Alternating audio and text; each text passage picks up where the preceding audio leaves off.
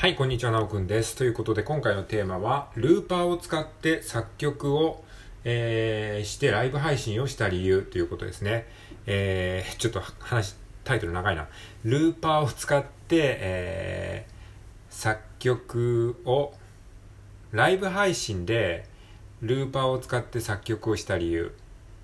にしましょうか。はい。えまあちょっと後でね、タイトルは変えますけど、変えるかもしれないけど、はい。ということですね、あの、まあちょっとラジオトークのライブ配信でね、急にふとね、あの、ルーパーを使って作曲したいなっていうふうに思い立ったので、あの、ライブ配信をしてですね、そこでこう、ループマシンをね、使って、ループマシンっていうのは何かっていうと、まああの、フレーズをですね、機械に記憶させて、そのフレーズをひたすらループさせるっていう、まあ、音楽機材の一つですね。例えば、ズンタ、ズンタ、ズンタ、ズンタって言って、それを機械に録音したら、ズンタ、ズンタ、ズンタ、ズンタ、ズンタ、ズンタ、ズンタ、ズンタ、ズンタ、ズンタって感じで、えー、ひたすらこう、えー、録音したフレーズをね、あの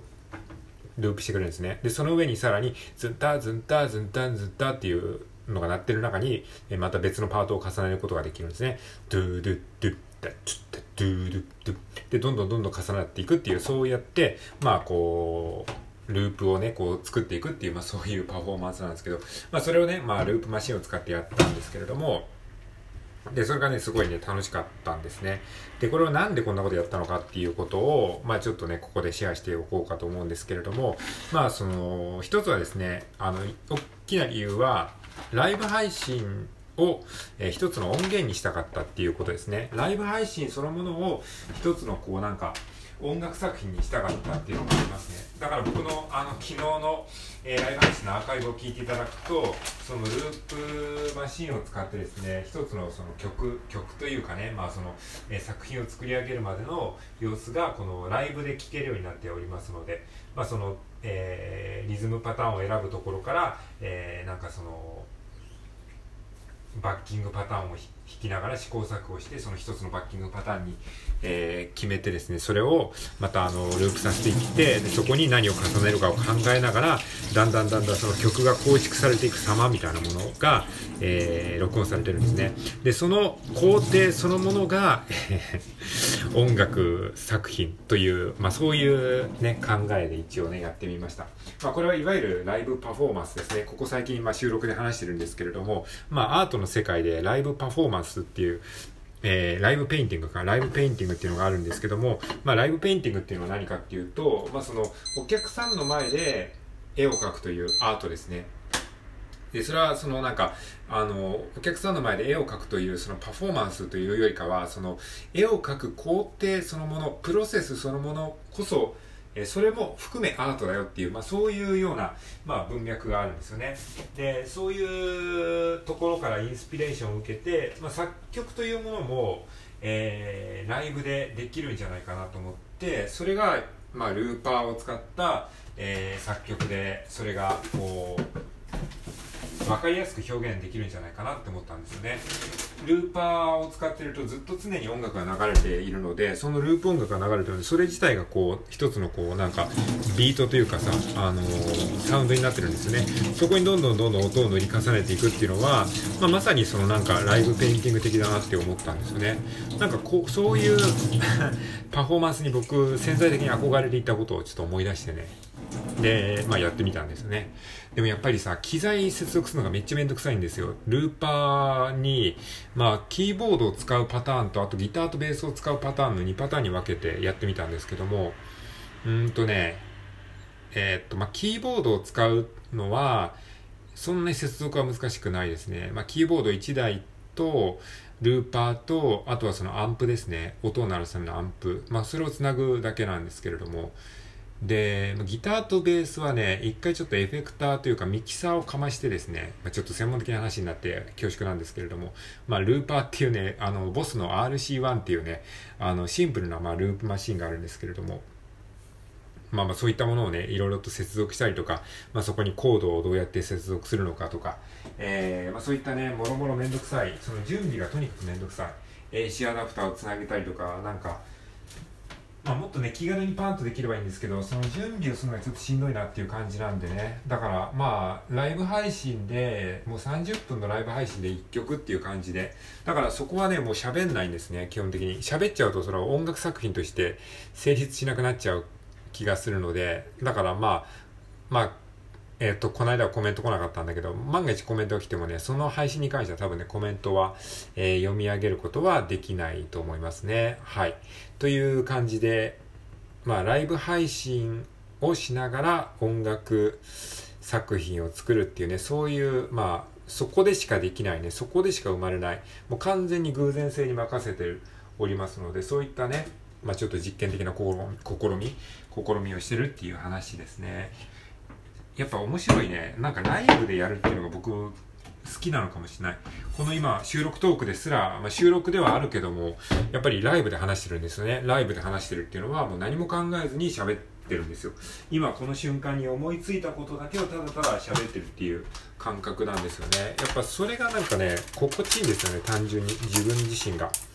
うん。だからまあ話すことってさ、自分のストレス発散みたいなところもあってさ、別になんかコンテンツを作っていいことしようとか、そんなことを、まあ、正直思ってないわけなんですよね。まあ、それと同じでさ、あの、ライブ配信で昨日曲を作ったのも、あれ自体もなんか自分がただ楽しんでるだけなんですよね。自分がただ楽しんでるところを、えー、たまたま録音しただけっていう、まあ、そういうノリなんですね。だから楽器練習も兼ねていて、さ、さらにこう、なんか、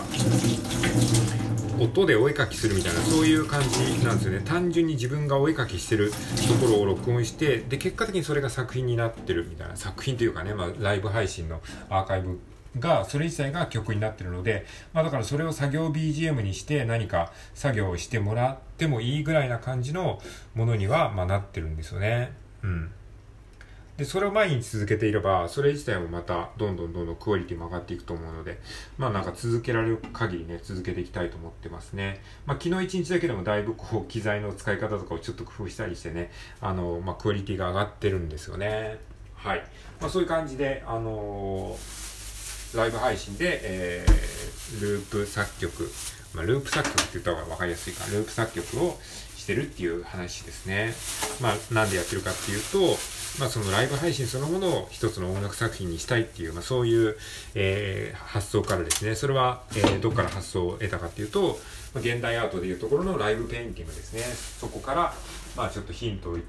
得てですね、まあ、ライブで作曲をするっていう、そういう試みをやってるっていう話なんですね。まあ、そうやってね、ループマシンを使ってライブで作曲をするっていうのは別に目新しいことではないと思うんだけど、それをまあ、あの、音声配信のストリーミングを使ってやるっていうのは、うん、なんかね、自分的には結構新しい試みじゃないかなって、まあ、やってる人はいるか知らんけどね、知らないですけど、僕はね、あの、見たことないんでね、はい。ということでございます。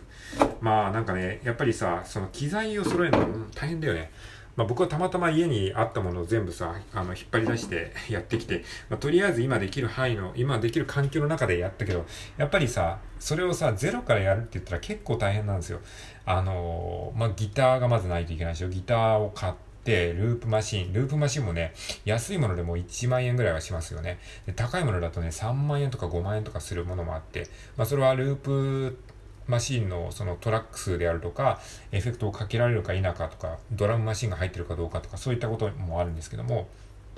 まあ、とかですね。あとミキサー。ミキサーっていうのも、まあ、必要ではない、ない、まあ、必要不可欠ではないと思うんですけれども、まあ、あった方が便利っていうことで、まあ、ミキサーがあったりとか、あとは、まあ、ベースを弾くんだったらベースも必要だし、あと、鍵盤楽器必要だったら、まあ、キーボードも持ってないといけないし、まあ、なんだかんだやって、やっぱりね、10万、20万はかかるんですよね。で、かといって楽器さえあればできるかっていうとそうでもなくて、やっぱりそれぞれの楽器を弾くためのスキルみたいなものも必要で、まあ、鍵盤楽器を弾くためのスキル、えー、ギターを弾くためのスキル、ベースを弾くためのスキル、そして、えー、その作曲を、作曲をするための最低限の音楽理論的知識とか、そういううんぬんかんぬんもね、やっぱり必要なんですよね。で、僕はやっぱりさ、今思うと、10年、20年前からそういうことことをね、あの、昨日やったことをね、したいって思ってたんですよね。そのためになんか今まで努力をしてきたようなところがもしかしたらあるのかもしれないなって、なんか、こう、俯瞰的に見たらね、そういうことをね、思いましたね。やっぱりそのさ、機材を買うためのお金とかさ、機材を一つ一つコツコツコツ集めるとかさ、まあめんどくさいわけよ。うん。でも当時からそういうことやってる人がいてさ、それになんか憧れて、そういうのいつかやってみたいなって思って、ちょっと挑戦してみても、ああ、なんか音楽の作り方がわかんないとか、あベースが弾けないとか、あギターが弾けない、あドラムパターンが叩けないとか。って思って、その都度そのスキルをなんか学んでたんですよね、多分。なんてことをね、思い出しましたね。うん。だから何気なくやってるようなことでも意外とこう自分の今までのいろんなことが集大成になっているようなものなんですよね。こう、自分なりにね。まあだから、まあそうやって今、今コツコツやってることももしかしたら将来のための何かのためになんか無意識的に努力をしてるのかもしれない。例えばこうやって毎日喋ってるのも、なんかさ、何かのイベントであの司会みたいなことを頻繁にやるようになったらさ、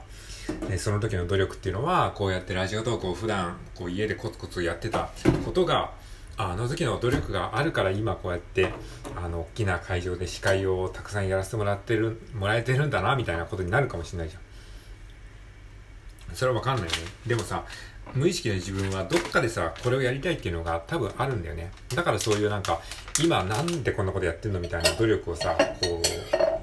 う、な、なぜか頑張れるんだよね。っていうことがね、ありますよね。はい。だから僕がなんかいろんな楽器を、なんかこう、節操なくやってるのも、なんかそういうことをやりたかったのかなっていうふうに、今になるとちょっと理解できるというかね。はい。まあ何の話だかわかんなくなっちゃいましたけど。はい、ということで今日はですね、ループ作曲をえー、ループ作、ライブ配信で ループ作曲をしている理由というテーマでお話ししました。はい。結論もう一回言うと、うん、ライブ配信のアーカイブそのものを音楽作品にしたかったからということですね。はい。ということで、えー、聞いてくれてありがとうございました。では、今日も良い一日をお過ごしください。さよなら。